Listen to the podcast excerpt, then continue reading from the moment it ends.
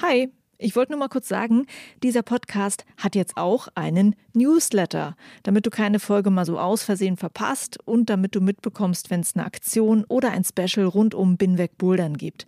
Den Newsletter, den findest du auf meiner Steady-Seite, das ist steadyhq.com slash binwegbouldern und natürlich auch auf binwegbouldern.de. Das war's, viel Spaß mit dieser Folge.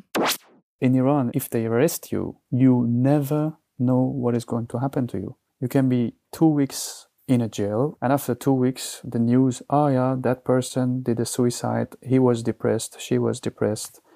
Or you can go completely healthy in a jail, and after a week, you can come back with a broken leg or a broken arm. I mean, it is really brave to go in the streets these days.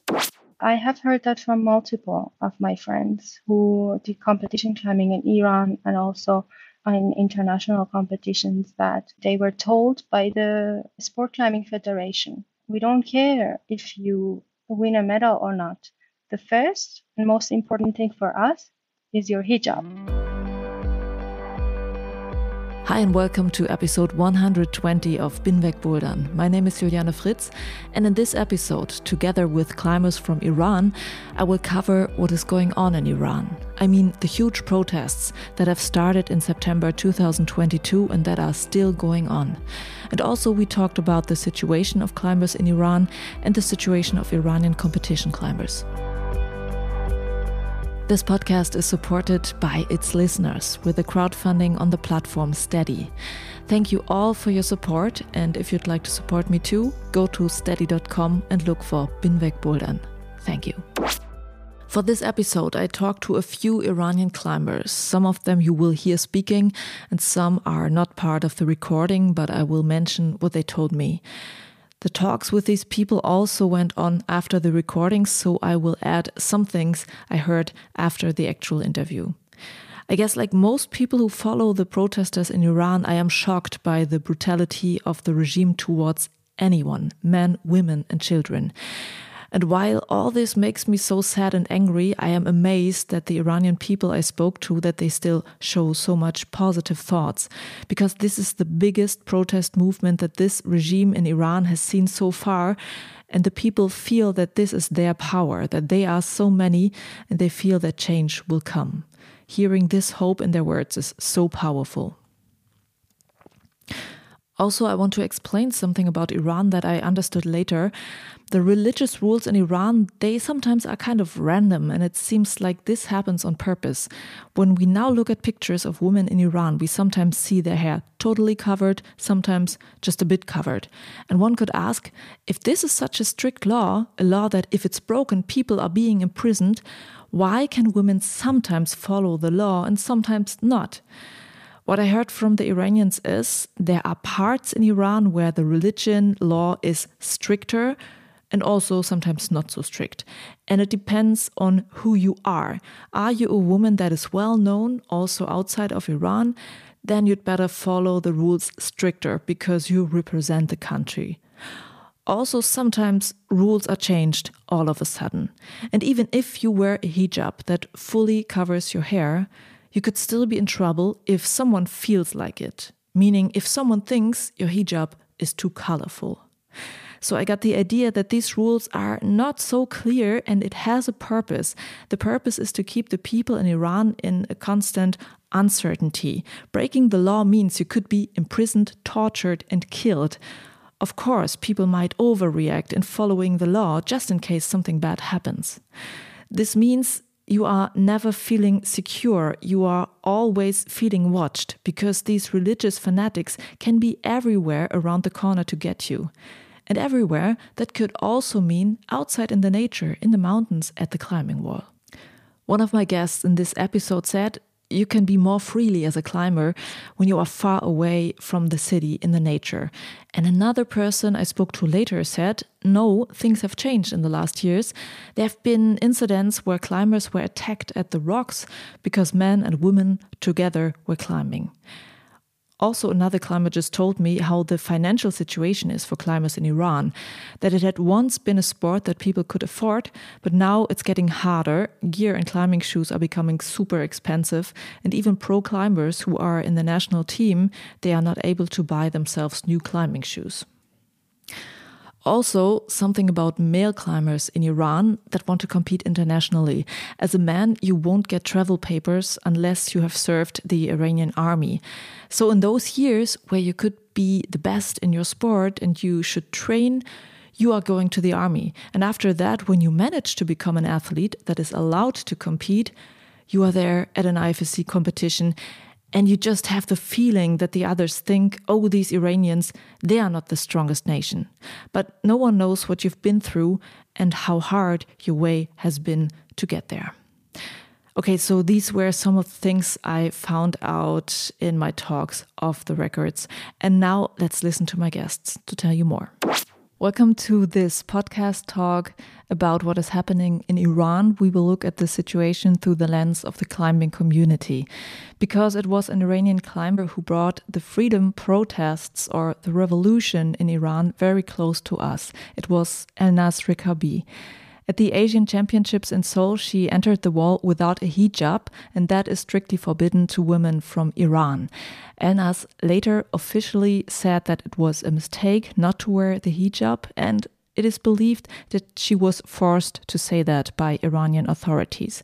But to most of the world, this was a sign of protest because since the 16th of September, there are mass protests in Iran. The streets are full of people. In Iran, a young woman was beaten, arrested, and killed because she did not wear a hijab properly. Her name is Mahsa Amini. She was arrested by the Guidance Patrol in Iran. That is a form of moral police. They search the streets for people who don't follow the clothing rules in Iran, rules like properly wearing the hijab. And what happened to Mahsa Amini was not the first time that people in Iran saw this kind of brutality and oppression the oppression by the mullah regime under the religious leader Ali Khamenei. This regime has been there for 43 years now.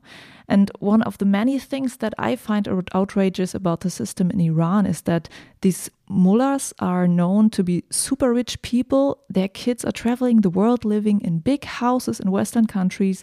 And while they have a good life, many people in Iran are very poor and oppressed by their leaders. And the oppression is a lot upon women to follow a so called Islamic rule. But of course, a woman has a father, a brother, a husband, a son. And so the brutality against women the imprisonment, torture, rape, and murder, this oppression concerns all the people in Iran. And so it's happening now that a protest started by women is joined by almost the whole society by women and men.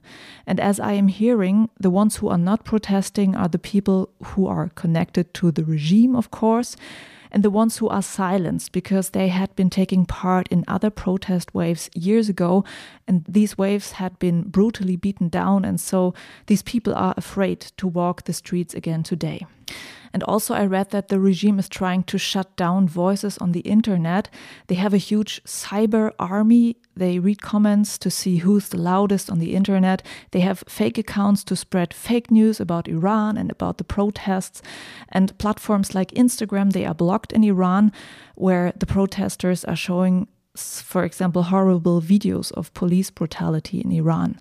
But still, some people know how to find technical ways to get their messages through.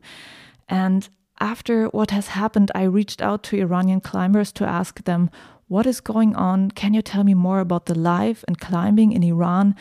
And can you share your thoughts about the protests? So some people I have just spoken to without recording, and some people are part of this talk now. And I know it's not easy for Iranian people to talk freely these days. So thank you and hello to Sina and Paddy. Hello. Hello, Julian. I think one of the first questions we as climbers had was how can we interpret what we are seeing from Elnaz? In some reports, it was said that she was imprisoned in Evin, that is a prison that is known for its torture practices.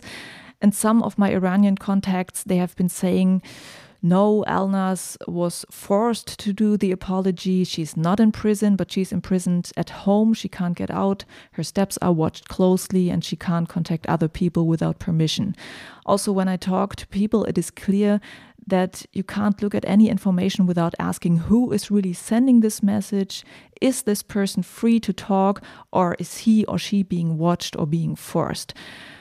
Also, what I'm hearing is now the people who are close to Elnaz, they are being observed too, and we must ask what of the things that they are writing and saying, what is true, what can they really know, or what are they allowed to say. So it's a really hard situation. So Sina and Paddy, when it is so hard to get information at the moment, how do you get information about what is going on in Iran? Actually, climbing community of Iran, if you climb for a few years in Iran, you get to know almost all the good climbers of the country. So actually also the friends of the good climbers. So um, the best and the most trustable way to get the news about her specifically are her friends but um, it can get very complicated because a huge part of the budget of the government of Iran is actually going to the security forces, as you said, uh, cyber teams, which they really invest and they do their best to make it unclear on the on the internet. So if you start following the news, you always see lots of fake news. I mean, news of other countries. Uh, when I go through them and try to understand what's going on, it's not at all to compare with the situation of Iran. I mean, it's not that complicated. But in Iran, they do it by purpose. They want it this way. They want to make it difficult so people give up trying to find the reality. I'm sure they, they are following maybe some techniques which are based on psychology, how to make you tired of following the news. Like, unfortunately, there are many people, like many people of my country, that they really give up when they start following the news not only on this case, but many political prisoners, they say, how can we get sure that this story is real? Like they say he's being tortured, and the other day we see he's free, he comes out of the prison for a week or something like that. So, how can we judge if it's true? And they just give up. But mm. that's actually what the government wants, like mm. to make you tired. And from the moment you give up, from the moment you don't care anymore, you say, politics is not interesting to me I have a lot to do in my own life, you actually give them space to abuse and to, to do what they want. And I mean, we are somehow attached to the politic of our country.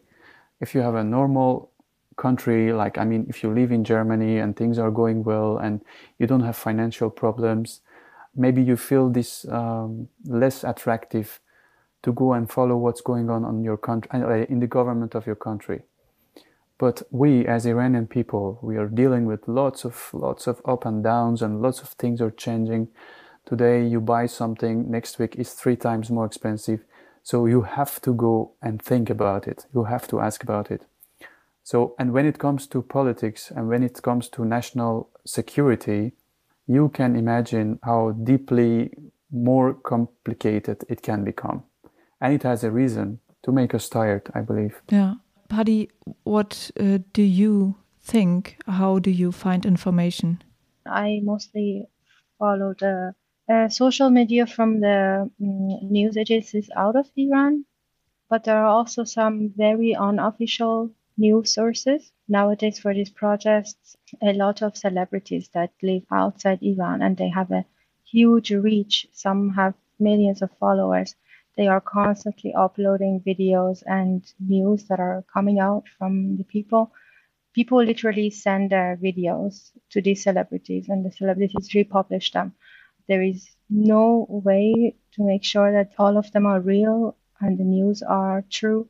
Important is to always think about it critically. If it's a very important subject, for example, think if the government is actually going to benefit from this or not is it bad for the government or has bad consequences for the government, then maybe you can have a judgment, but it's always very, uh, very vague. Mm.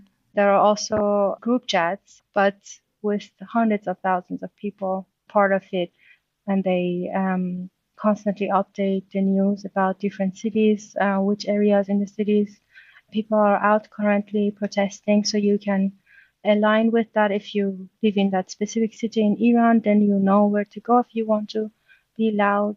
But again, you always have to make sure that the, the news is right. And if you can make sure, then you shouldn't act or react to it.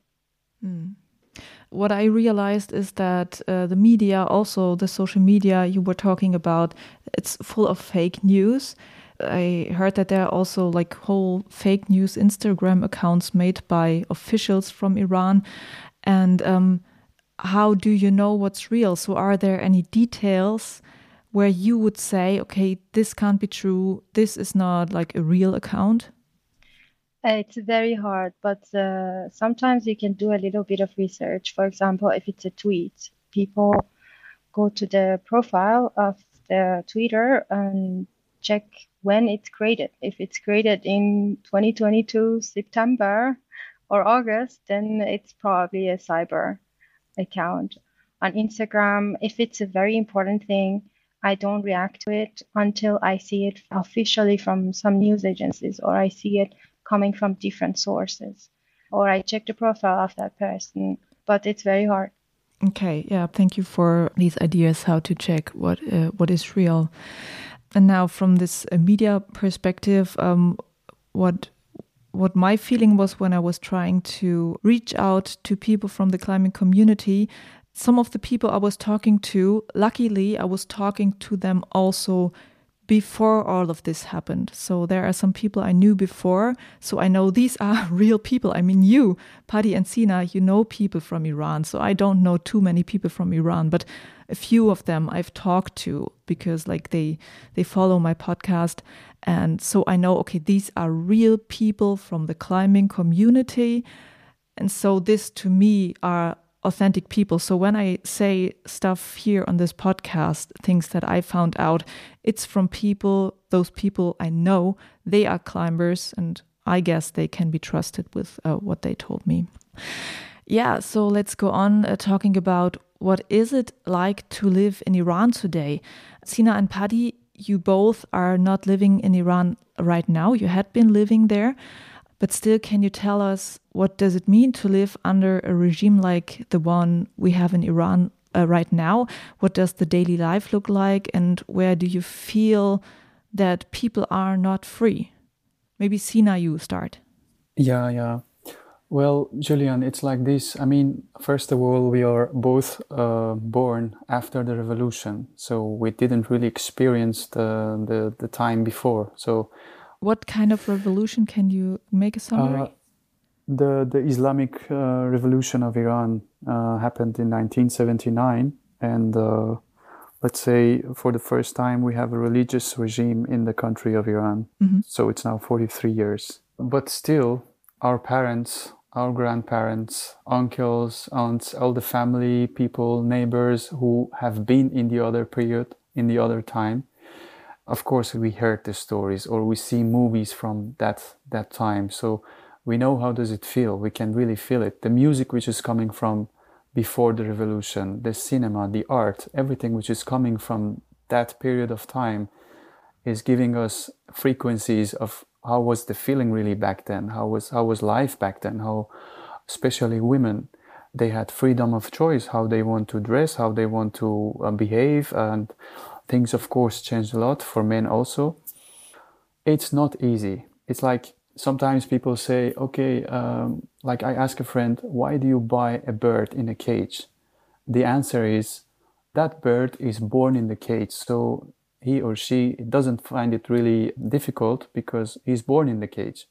But i want to tell you even that bird has an instinct.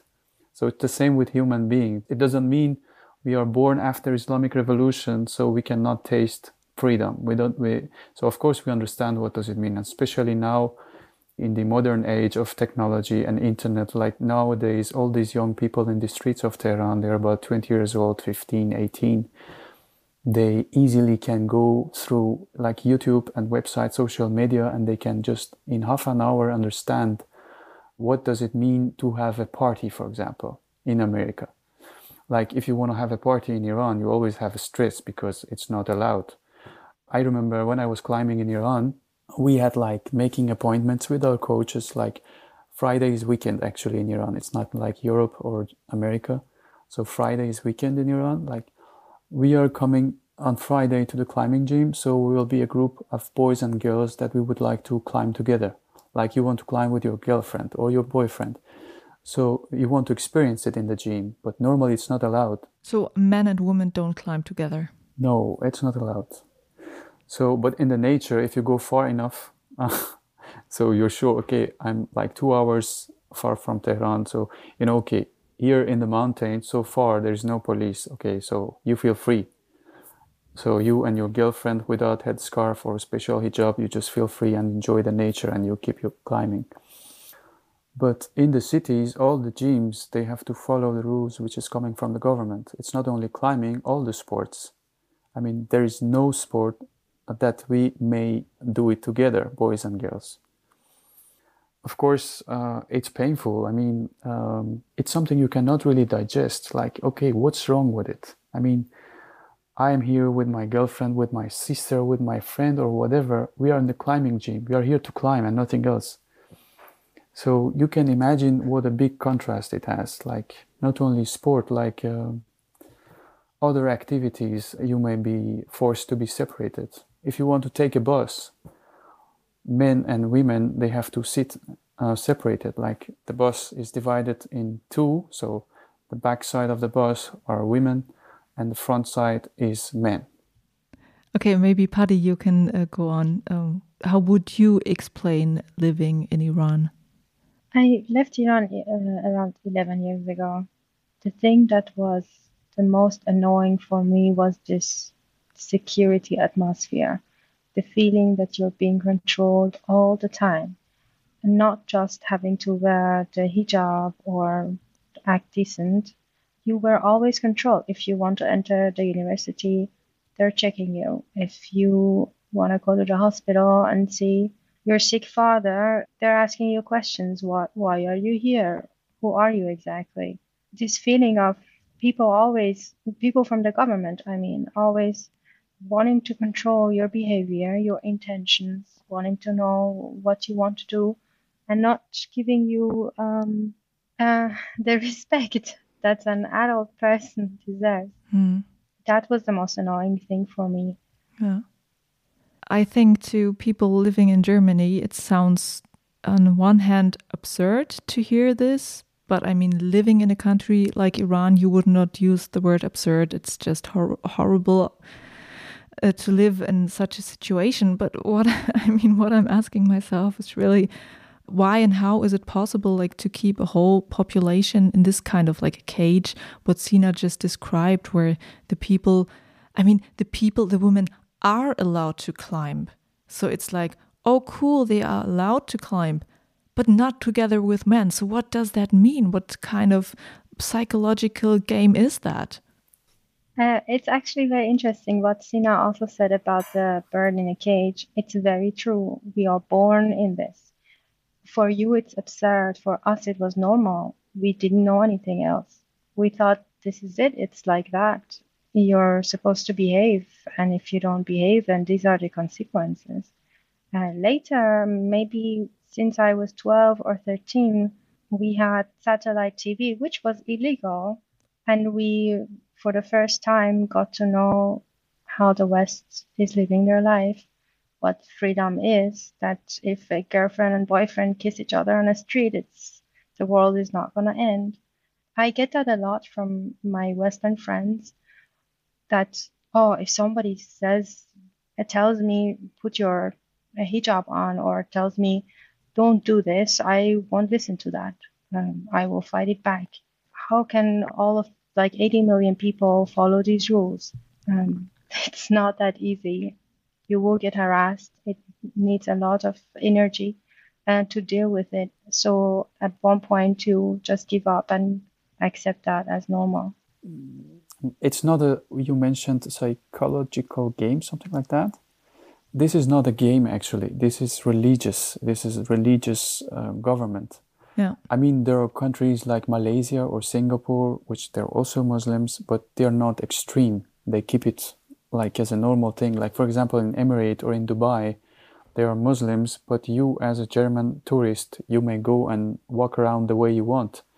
You're not forced to be dressed. But in Iran, it's a bit different. The rule from the beginning, so from 43 years ago, was written like that that hijab is something that you cannot make a decision about it. That's the rule of the whole country, and you must respect it. If you are Christian or you are Buddhist or whatever, we don't care. You live in this country, you have to follow the rule. That's what they tell us. You never can digest something like that. I can tell you there are even Muslims in my country, good Muslims, that they're also against, like these days, are women in the streets of Iran doing the protests against the regime while they are wearing the chador, like the most um, complete hijab, like that black big thing covering the whole body. But they are also uh, participating in the protest because we say they are saying that's our choice to have the chador. And if a girl wants to walk on my side without headscarf, that's no problem because it's her choice. So I don't want to say it's only coming from Islam. No, because there are lots of Muslim countries which are doing a normal way of governing the country, but it's in our country which is going too far and too extreme. So it's not at all easy. You never can get used to this. No mm. matter you are born after 1979 or before, you just feel it. I mean, when freedom is taken away from you, I believe people of North Korea, they have no internet, they have no idea what's going on outside of the country but still, I tell you, even those people, they can understand, they can feel that they're not free. Mm. That's the painful thing. And uh, after the revolution of Iran, we had eight years of war with Iraq, and lots of Iranian soldiers died in that war. And out of this war, this regime could manage to collect some credit or make it like look very holy, like look, these are the dear young people of Iran dying for Islam, for Islamic regime. So, and many people actually died, that's true. And because of that, they tried to increase the feeling of being shamed to be different. For example, you're a girl, you decide to not have a complete hijab, or for example, your headscarf is around your neck instead of being on top of your head.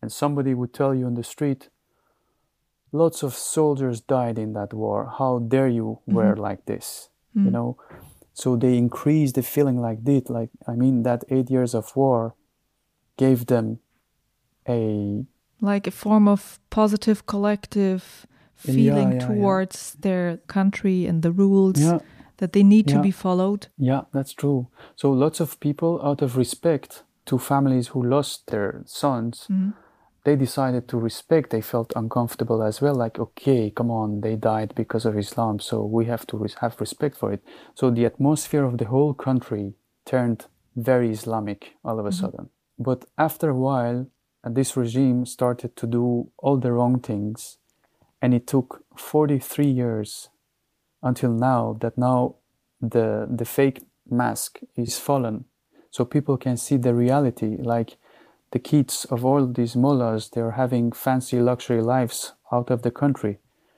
And even the mullahs in the country, they all have top financial levels. I mean, they, they're not worried about paying their bills. They're not worried about the food they're going to eat. They don't really care, like the devaluation of the money in Iran. It's like, to give you an example, so it's like you decide to go to America next month. You need $1,000. You go to the exchange, you pay 1000 euro and you get $1000 and you go. For us, it was something like this, let's say 20 years ago. But now, if you need $1000, we have to pay 30,000 euros to get only $1,000 back. Mm. Do you understand the, the, the crazy percentage of devaluation? Yeah. So people are really under pressure, financial pressure.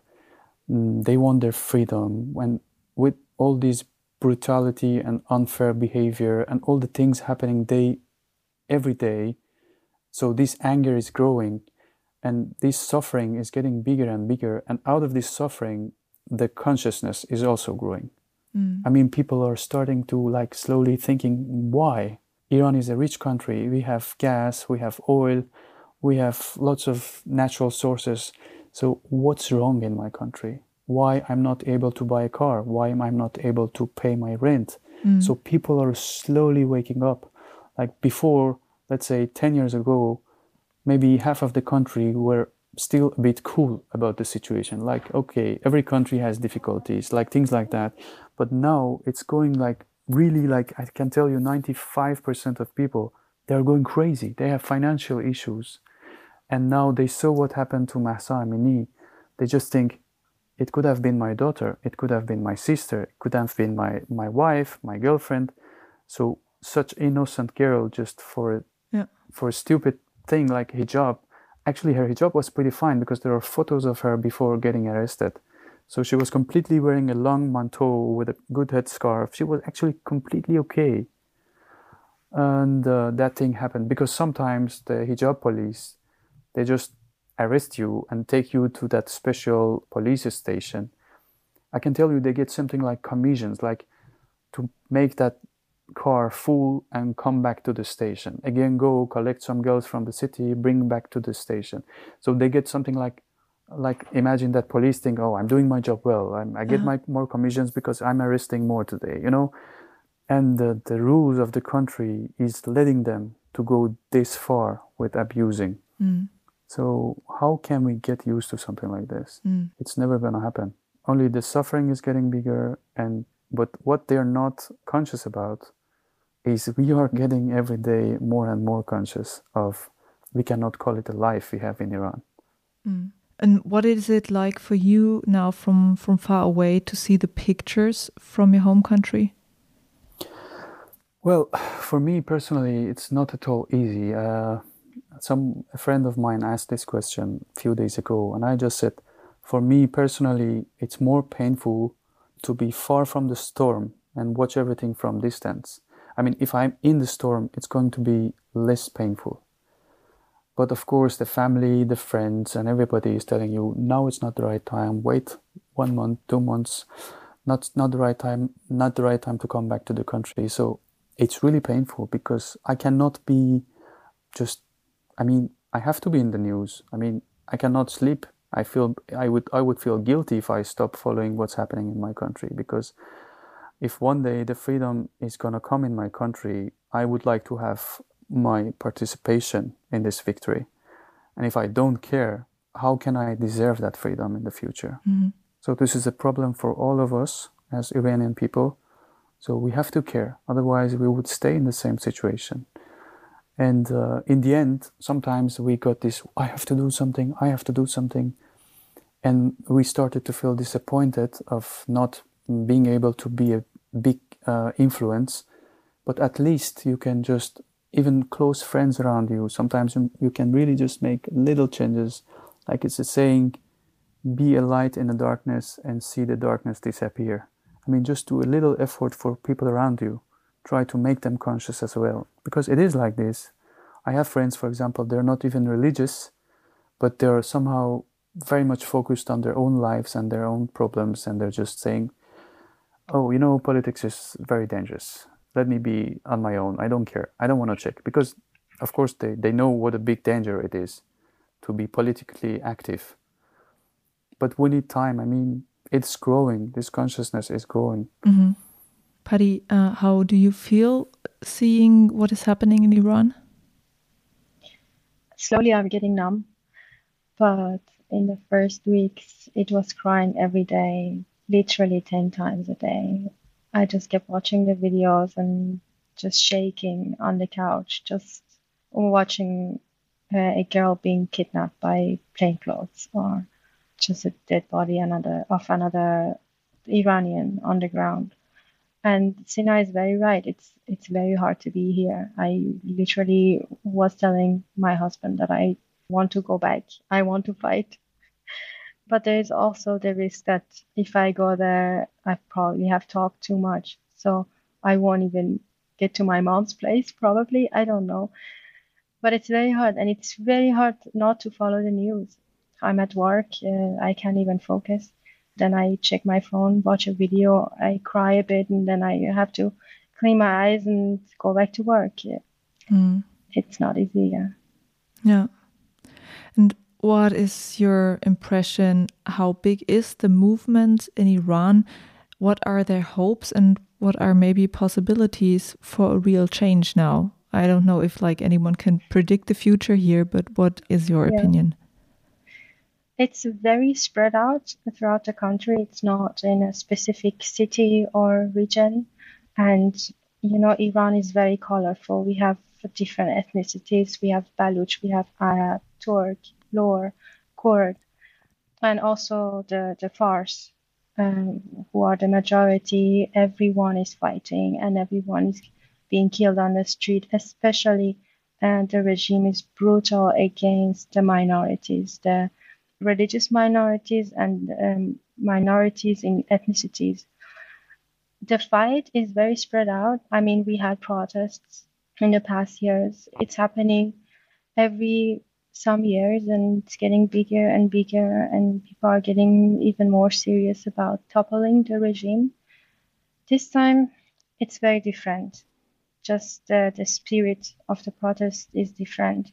People are very persuaded that they this time want to topple the regime. Back then, I remember when I was in Iran, I was there were big protests and I was a part of it too. We uh, were just angry. We were protesting. We wanted our rights. Um, we were protesting about the, the result of an election. But we weren't thinking of toppling necessarily. We didn't think we can do that. We didn't think it was going to be so easy for us. Like, that was not our purpose. I guess we still had hope that we're, we can change the regime democratically. Slowly, we can make reform but years passed and things got worse and worse. Uh, the regime is very rigid and they have a solid, they put a very solid uh, foot on the ground. Uh, they are not willing to back one step from what they want. They won't give the people any of the rights that they ask for. And this time, people are talking about a revolution. They are calling it a revolution. One of the sentences they frequently write on the walls in the street is that stop calling it a protest. This is a revolution. And it's been going on for a longer time than the previous protests. And people are also using other methods. Uh, they are not just going on the streets and chanting or bringing in a flag or a placard. Uh, that was back then 12 years ago when i was going on the street we were even silent. We had silent protests. We were thousands of people just walking on the streets and not saying a word although we were attacked by the plainclothes and security guards. But um, uh, this time people are not doing that. They are bringing weapons on the street. They are fighting back. If they are getting beaten they are beating the security guards, um, there is a fight going on on the streets. They set some buildings on fire, some governmental buildings or Basiji buildings. Uh, Basiji buildings are buildings that uh, belong to a group of Basijis that work directly under the supreme leader, and they are very infamous among the Iranians. And this time, people have high hopes. I mm. know a lot of people, Sina mentioned them, but they are like politics. I'm not interested. I lost hope. Uh, I don't think Iran's going to change. I'd rather just live my own life. But even those people are nowadays saying, yeah, maybe we can do this. Mm-hmm. I think it's possible. Mm-hmm. Yeah, I believe uh, there are possibilities. Actually, the fact that every day people are coming back to the streets, it means they know there is a possibility. Uh, first of all, to make it a little bit clearer for you guys uh, as European people or American to understand what does it mean. If you decide to go to protest in Iran against the regime, I cannot call how brave it is. I cannot, I cannot make this measurement obvious for you guys. But I can tell you, for example, if tomorrow you decide to go to Berlin and and protest to for some reasons with some other German people to participate, if you get arrested from the very first second, you have your rights. You have rights to decide to not talk, to not say anything. You have right from the very first second to choose an advocate. I mean, it's fine. There is still a, a big fear of being, getting arrested, uh, but in Iran, it's not like like that. I mean, if they arrest you, you never know what is going to happen to you. You can be two weeks in a jail or somewhere arrested, and after two weeks, the news, oh yeah, that person did a suicide, he was depressed, she was depressed. We didn't do nothing to her or him, and it just comes on the news like that. Yeah, someone with depression died like that in a prison. Or you can go completely healthy in a jail, and after a week, you can come back with a broken leg or a broken arm. I mean, it is really brave to go in the streets these days. And uh, another difference, if I compare it with 2009, that the other protest, big protest happened for a year, is back then the economy in the country was much better than now. Still bad, it was still bad, but much better than now. So a young guy, 20 years old in 2009, and a young guy, 20 years old in this period of time. So the new generation now, they have nothing. And if you have nothing to lose, you are going to be more brave. They have no future, they have no job. If they have a job, they cannot have a saving. I mean, they are not able to have a dream. So that's why they are braver than us, than my generation. Because back then I had things to be worried about. Like, oh no, if I get arrested, I lose my job, or I lose my saving, or this happened, or that happened. But nowadays, these people in the street, I mean, the young generation, I'm talking about them, they are the majority of the population of people in the streets. They have nothing to lose. They are beautiful young people with dreams that they cannot achieve. So uh, that makes it actually more dramatic and more painful for me personally because, mm. you know, it's like, yeah, actually the government is scared this time more than previous time because they know in front of them there are people who have nothing to lose. Mm, yeah. It's a, it's a real drama. So every movement towards freedom is being appreciated these days a lot. From all the celebrities, actor, director, musician, singer, athletic. Like Elnaz is not the only one who did this move. Uh, like mm-hmm. we have other athletics like Ali Karimi or Ali Daei. They are the famous uh, football players of Iran actually they don't play anymore but they're like heroes of the country because they dare to talk. Even one short sentence on their twitter because all all people are watching all iranian people most of them they have instagram account and twitter and everything and they say wow that famous guy that celebrity that that athletic is being our voice. And that's very much getting appreciated.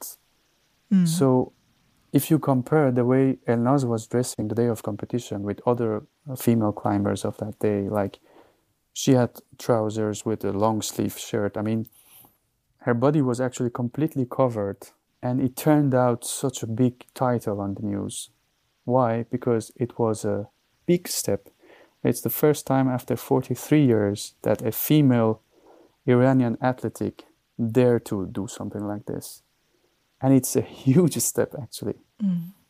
It's not the first time that somebody do something like this among men. I mean now, and then afterwards they have to. I mean, they will be forced to to make fake declarations or confess to something which is not real, to get rid of the the pressure and the threats on them and on the family and their friends and stuff like that during the last five weeks, uh, of the people who died in the streets, like Hadis Najafi, for example, Hadis Najafi, she was shot in Karaj many times and she died in the same place in the street. And after three days, they brought her father on the news to confess, to make fake declarations that not at all, no, my daughter didn't participate and we have no problem with the situation, it's pretty fine. We are behind our leader, everything is fine. I mean, as a father who recently lost his daughter, can you imagine how big that pressure should be on him so, in that huge sorrow he's dealing with, mm. come in front of an interviewer on the TV and say lies.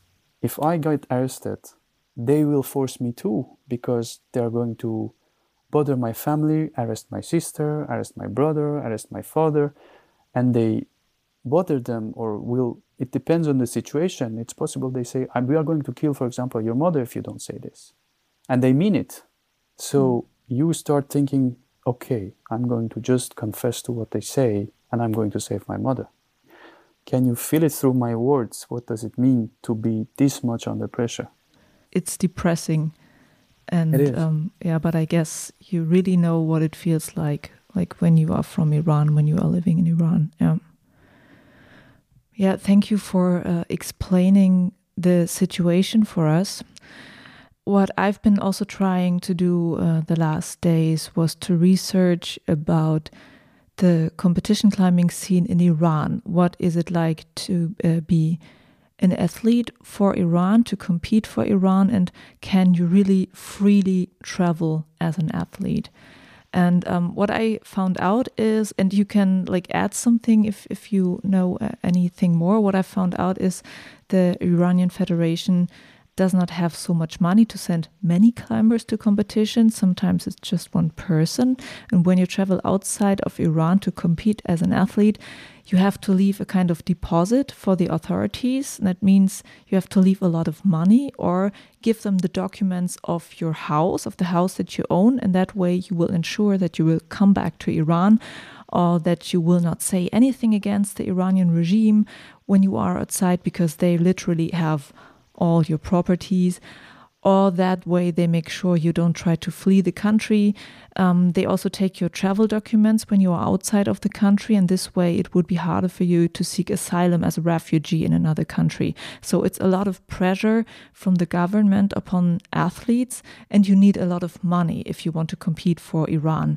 So, when we ask ourselves, that was a question the last days, why did Elnaz go back to Iran? She could have tried to flee this could be the reason there's so much pressure upon her.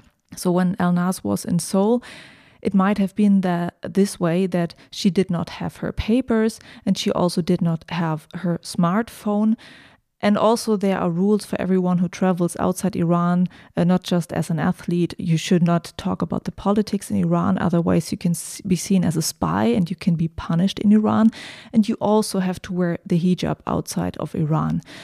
And um, I also heard um, a little bit about what the athletes in Iran are thinking right now. Uh, for them, it's hard to go on competing. They are questioning the sense of doing sports in these times, questioning if it is right to compete for a country that kills its own people. And also that it's getting harder for them now. They are also being watched more closely after the incident with Elnaz. So, yeah, that's that are the things that I have heard about athletes in Iran right now. Uh, what are you hearing?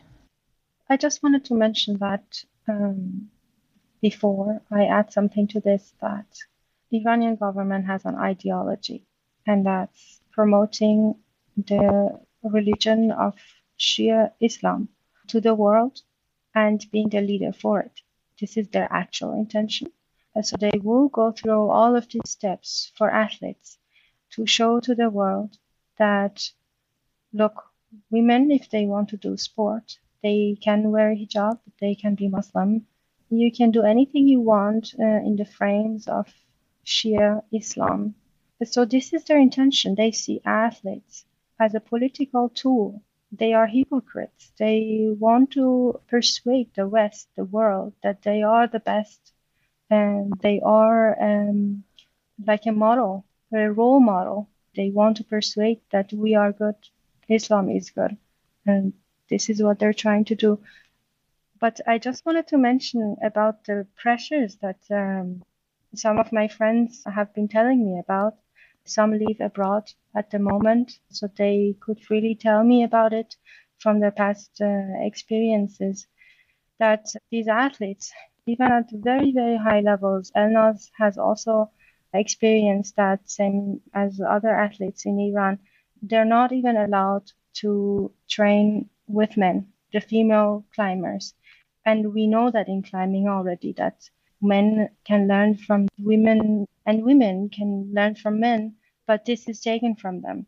In the training camps, they're always being watched. They weren't allowed to talk too much with the guys, they told me. I have heard that from multiple of my friends who did competition climbing in Iran and also in international competitions that they were told by the Sport Climbing Federation we don't care if you win a medal or not. The first and most important thing for us is your hijab. Mm-hmm. And I wanted to also mention uh, how these women or girls have been feeling about this. I just uh, asked one of my friends, and she told me about one of her experiences in a, an international competition. And they were two or three women from Iran competing in a World Cup, and they were in the isolation room with other women, and they were braiding each other's hair. And these Iranian athletes felt ashamed that they couldn't be themselves. They had to wear this stupid headscarf that they didn't want to. They couldn't even braid each other's hair and just go for a competition. They even heard that behind their back that someone said, "Oh, their hijab doesn't look nice. Like uh, even a little bit of your hair is out. Uh, what kind of Muslim are you?" Like uh, people that were not aware of the situation were even talking behind their back. So they felt this shame all the time coming in front of the audience and having to compete in this attire that they didn't even choose. It was not them. Mm. Sina, um, is there yeah. also a thing you want to say? Yeah, uh, I know wrestling is one of the sports in Iran which is being. Uh, it's something which government is proud of because we have the best wrestlers of the whole world. They won lots of gold medals and they keep bringing lots of good medals back to the country. So every time the flag of Iran goes up, the government is proud for sure. But uh, about climbing, it's a bit different. About all the sports, all the other sports except for wrestling, the budget is much less. And I know, for example, in the climbing case, for example, Elnaz, she was paying even the men of the climbing team of Iran the very big part of the costs they have to pay themselves. So Elnaz, she started working a lot to be able and practice less actually for herself to be able to collect the money for the competition season. And uh, climbing actually is something I can call it new in Iran. I mean, let's say 20 years, 30 years, something like that.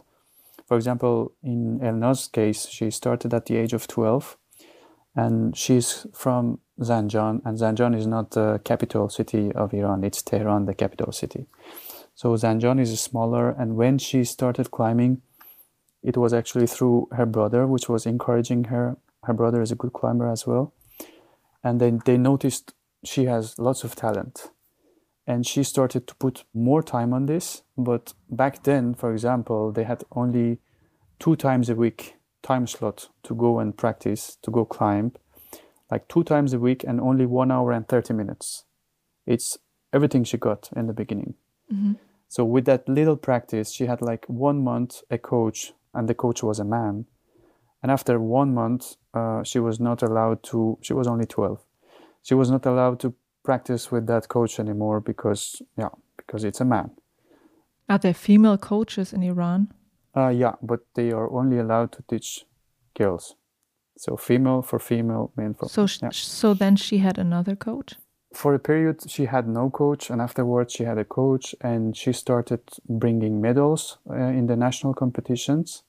So slowly, slowly, she was getting more attention from the Climbing Federation of Iran, and uh, thanks to her, the city of Zanjan got more i mean there were more girls in her city which were interested to climb so they got longer time slots. They were allowed to climb for longer time slowly three days a week and it's now somehow equal. So boys and girls. Also economically it's good for the gym to let the girls also to come and climb because there are many girls who are interested these days to come and climbing. So actually the climbing society of iran i mean the female climbing society of iran they have a big thank you for Elnaz, at least in her city, mm. because of all the big changes. And uh, she has about 85, I think, medals until now uh, 85 and 90, something like that, national and international medals. And she's the only female in the history of the country of Iran who got this amount of uh, medals for Iran. And even for her, even now, even the very recent competition she participated, she was paying for a big part of the cost. And to answer the other part of your question, yeah, I think uh, it's like this: they when you leave the country, your passport will be with the leader of the team or a, a representative of of the federation, and they take it away. I think f- I'm not sure for other sports it's like this. I think so. It's like I know from North Korea they um, because of the World Cup and we heard the stories that like half of the team they disappeared in the airport. They they wanted to run away and don't go with the flight back to the North Korea. So their passports also were taken away as well. Mm. Sometimes they say it's coming from the discipline, it's safer, we take care of your passports, it stays for with us. But I believe there are other reasons as well. Mm. And um, just to give some more insights on the climbing scene in Iran, um, would you say it's more an outdoor climbing scene or is indoor sport big? How can we imagine that? Yeah, luckily Iran has amazing nature. So, for example, even if you're from Tehran, the capital of the, the country, you just need to drive half an hour and you will reach the mountains. So, climbing in the nature is very popular these days. But indoor climbing as well, because it's not possible for everyone to drive uh, that far and go to the nature, and people don't have that much time, and there's gym close by. So, I remember when I still was in Iran, uh, the gym uh, was getting pretty crowded. Lots of people are interested. Mm. And is it a sport you can easily afford in Iran, or is it just something for people who are like a little bit more wealthy? Well, back then in 2014, it was okay to pay. Like for with a normal income, you were able to pay for it with no problem. But these days, I don't know. If you need a coach and you have to pay, for example, for the rope and the shoes and the harness, I have no idea what the price is now. But everything is more expensive. So I imagine climbing is not going to be different. Climbing is going to be as well uh, like a big cost these mm. days. And is it something that is easy for a woman to start this sport? So is it more men do the climbing and the women are like yeah, yeah. Actually, I remember I saw it on from an interview with Elnaz um, years ago. She was being told a lot that uh, you are a fine, like a tiny girl, and this is not something good for you. Why are you doing this? But she proved it to everyone that you can be tiny and you still can have a much more beautiful balance on the wall. You can do nice things nicer in a more fine way because you have other structure of like body. But yeah, in my country, if you, for example, decide to go for powerlifting or or kickboxing, and they would say, yeah, it's more for men, but uh, it's less and less. I mean, maybe 10 years ago or 20 years ago, it would be more strange mm-hmm. for a girl to choose for a sport like climbing. But yeah. these days, I don't believe. For example, if today a girl goes to a gym or tell her friends, I'm gonna start climbing, and the other friends are not going to be amazed like wow this is not for women no i don't believe so mm-hmm. it's it's done that period is all past mm. but uh, what do you think Pari am i right i agree with sina um, yeah. also when i go outside in the nature we are pretty much half women half men sometimes even we have men, women more iran culturally is quite liberal even in universities you will see in a lot of fields even engineering fields, you will see we have more women than men. It's strange, but um, comparing it to how the government is acting, women of Iran are pretty capable and they've changed the atmosphere. So it's even more strange how oppressed they are at the same time. Exactly. That's a that's a big contrast. Yeah. One detail I wanted to know some, something about is uh, this Iranian Climbing Federation. Who are these people? I mean, we now hear that they are asked, like, um, how is Elnaz? What what is happening to Elnaz? Are they telling the truth? Who are these people? Well, uh, when you talk about federation, just like the Minister of Sport or any federation of any type of sport, when you use the word of federation, it means people of the government. They have been through all the filters and they passed it. So he or she is one of them, is someone which is obeying the rules of the government. Otherwise, he or she wouldn't have the chance to have a position. So you cannot really trust what they say. Mm. You cannot really trust what they say. You can, specifically about Elnaz, I believe the only way for me personally to believe if something is real is from her close friends and family, and that's it. Mm. So what you are hearing on the national TV, it's a big question mark. I do not trust it. Mm. Especially in this situation, which the government is experiencing a huge tension. It's one of the, not one of the, it's actually the biggest and the longest period of protest they are experiencing. So, of course, I'm not going to believe what uh, Federation, Climbing Federation of Iran is saying. No.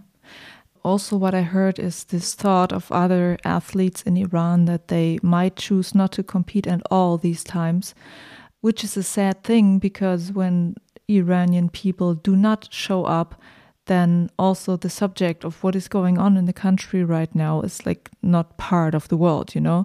So, what are your thoughts on that? Um, I absolutely respect their decision. We need to consider the fact that these athletes need to carry the flag of Iran the way the Islamic Republic has symbolized it. And a lot of people are ashamed of that specific flag. And athletes as well as Elnaz, they have been even criticized by the public for uh, wanting to represent Iran. There are athletes that have lots of opportunities to go to a different country and compete for them in their name, but uh, they don't go. They stay in Iran and they compete for Iran. It's their decision if they want to compete, but they will be under pressure from the public that you are representing Islamic Republic. Mm. Why are you doing that? Unfortunately, Elnaz was called government athlete by some people because she wanted to purely uh, compete for her own country. Mm-hmm. Um, but yeah. she was also being pressurized from inside. So mm-hmm. the pressure on uh, Elnaz, for example, is both sided. One side is the federation, and one other side is people. So I think in any direction they decide, it's it's respectable. Yeah. Yeah. Okay, yeah, I see. That's that's a hard situation, of course. Um, uh, you also told me a bit about the role of competition sport in Iran. What kind of sports are important? Like, uh, what did you say, Sina? What what kind of sport is important? Wrestling. Wrestling, wrestling. yeah, yeah, wrestling, yeah. and and powerlifting and things like that. Yeah. Uh, well, obviously, men's wrestling. Yeah, yeah, yeah. That's true. And yeah. men's football. We have to bring the name. It's the men's sport that's important. Yeah. That's true. Pari is completely right yes so that was a thing i was uh, thinking about uh, the first time i saw a woman with a hijab at an IFSC competition years ago i don't remember if it was Elnaz. i'm not sure um, at that time I thought it was great that she was there, that she's able to compete, and I did not think that I could ask how hard is her way to get here, how much is she observed. And now I think maybe we are blinded to believe everything is okay in a country like Iran when one woman shows up at, for example, an IFSC competition. So do you think that we should like ask more about the circumstances of, of these athletes and not like just think, oh, everything is all right. No, I, I assure you, it's very difficult. It's very difficult. I mean, for athletics, for Iranian women athletics, it's very difficult to compete with hijab, depending on the season and the situation or whatever you are talking about sports. So you have a high rate of heartbeat, you are doing extra effort physically. So hijab is going to be completely crazy to do it while you are doing sport. Like I know from Elnaz, because of the situation of the competitions like bouldering or lead climbing, even when she's alone in a climbing gym in Iran, she's practicing with hijab most of the times to keep the conditions very similar to the conditions of the competitions. Do you understand? So, mm-hmm. for example, if she's climbing with a with a t-shirt and a short without headscarf, uh, of course her body can get cool faster so it's not similar to the real competitions because when she's competing for Iran, she has to follow the hijab rules. Mm-hmm. So uh, it is very difficult. I mean, what she achieves, believe me, in this situation, it means a lot. It means, I mean, if she get, a, for example, it, if she becomes the fourth in the ranking, I believe if she would have the same facilities of a climber, for example, in Norway or Denmark or Germany, she could get a silver or even a gold. Also, the quality of the climbing gyms we have, like uh, it's not to compare with European standards. So even the quality of the holds in Iran, it's uh, they're all made in Iran products mostly. They're not to compare with what you touch in a climbing gym in Germany, for example. Which I mean, everything which is made in Iran, it's going to have lower standards and lower quality. Uh, I hope in the future it will be changed and we will mm. be proud of Iranian products. But in the meantime, it's the same with Iranian cars and everything which is produced in Iran. They have lower qualities. And the facilities and the budget and the, the air conditioning in the climbing gyms and it's far below the European standards mm. that I know. So to practice in in circumstances and situation like that and come out of the country and get so many medals like Elnaz did, it means a lot. Yeah. Oh, yeah. thank you for explaining that. I just wanted to add something. Yeah. Um, you just mentioned that you saw someone with a hijab on and you thought, oh, that's great that she is showing up yeah. and is competing. To be honest, if that woman uh, was an Iranian athlete that you saw, that's exactly what uh, the Iranian regime wants. That's what I was thinking now, yeah yeah, that's uh, what I want to see and hear that other people from Western countries see that and see how Muslim women have the freedom to do sports and Islam is great. And this is the propaganda they're trying to spread. Uh, I'm not talking about athletes that are voluntarily wearing their hijab. We see a lot of athletes from Muslim countries wear their hijab voluntarily you asked if uh, you guys should ask them about their hijab. If that's an Iranian athlete, I would suggest not to ask any questions about that because, first of all, they're not allowed to talk politics. And second, if they don't believe really in their hijab, which is in most of the cases true, then uh, they feel ashamed about it and they cannot tell you the truth. Mm.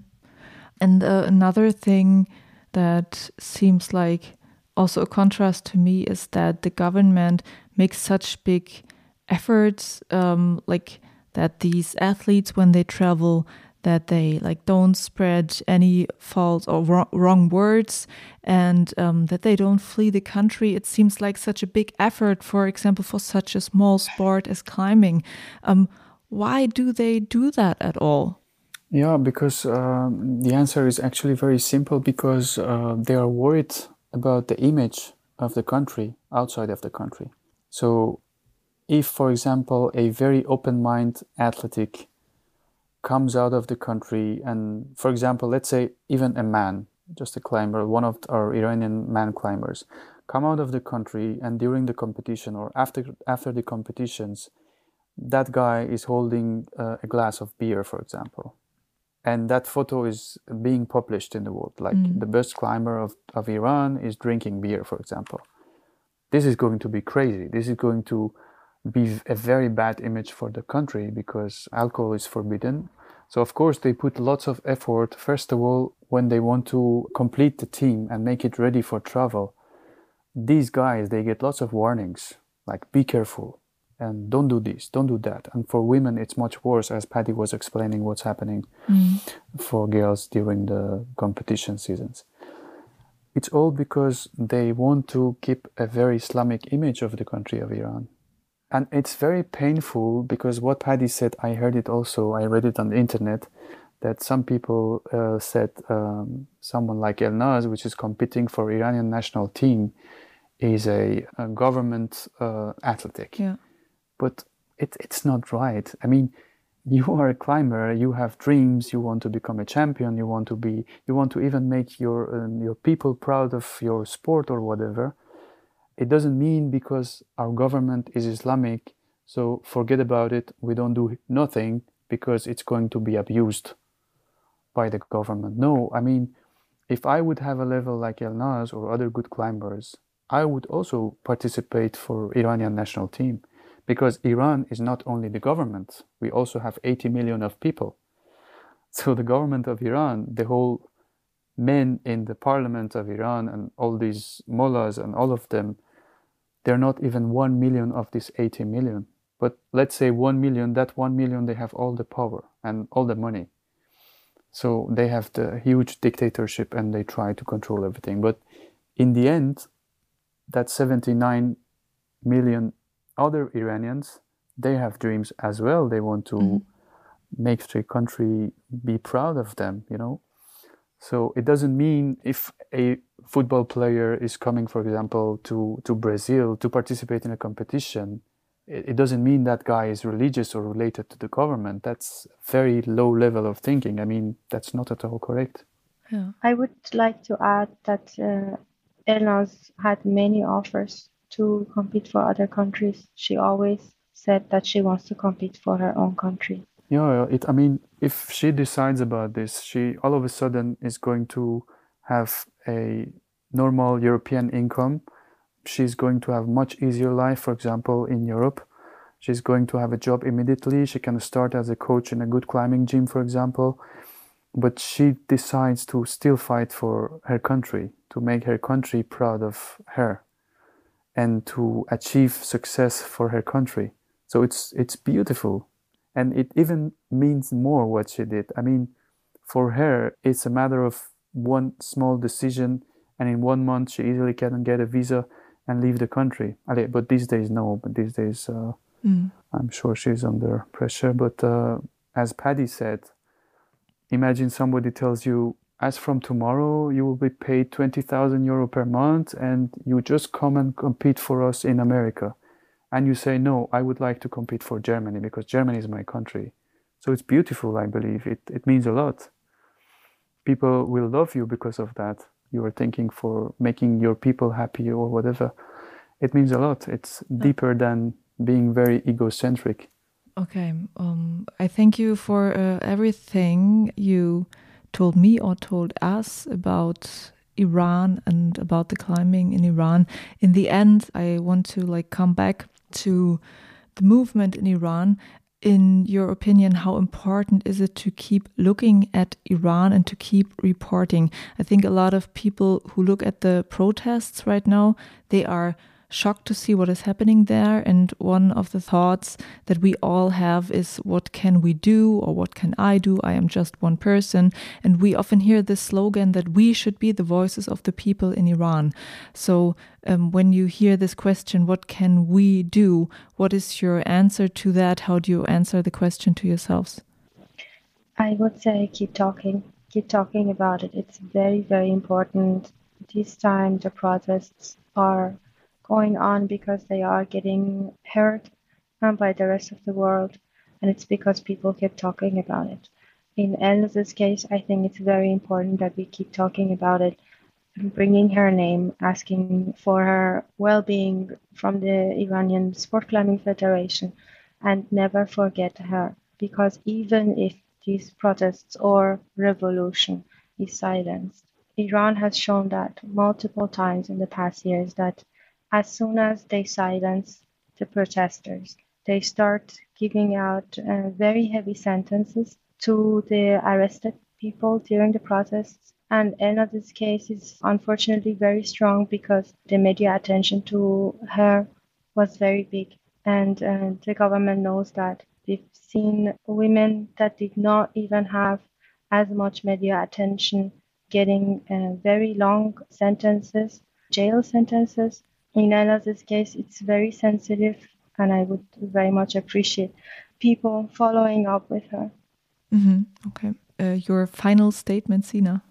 Yeah, I absolutely agree with Pari. Um, that silence, if happens, we are giving a very dark space to the government so they can do whatever they want, like the most brutal way of yeah, as Pari said, like uh, crazy sentences from the court for, for something very stupid, very small. All of a sudden, they say 10 years in prison, 15 years in prison, just like the same thing happening in Russia or China.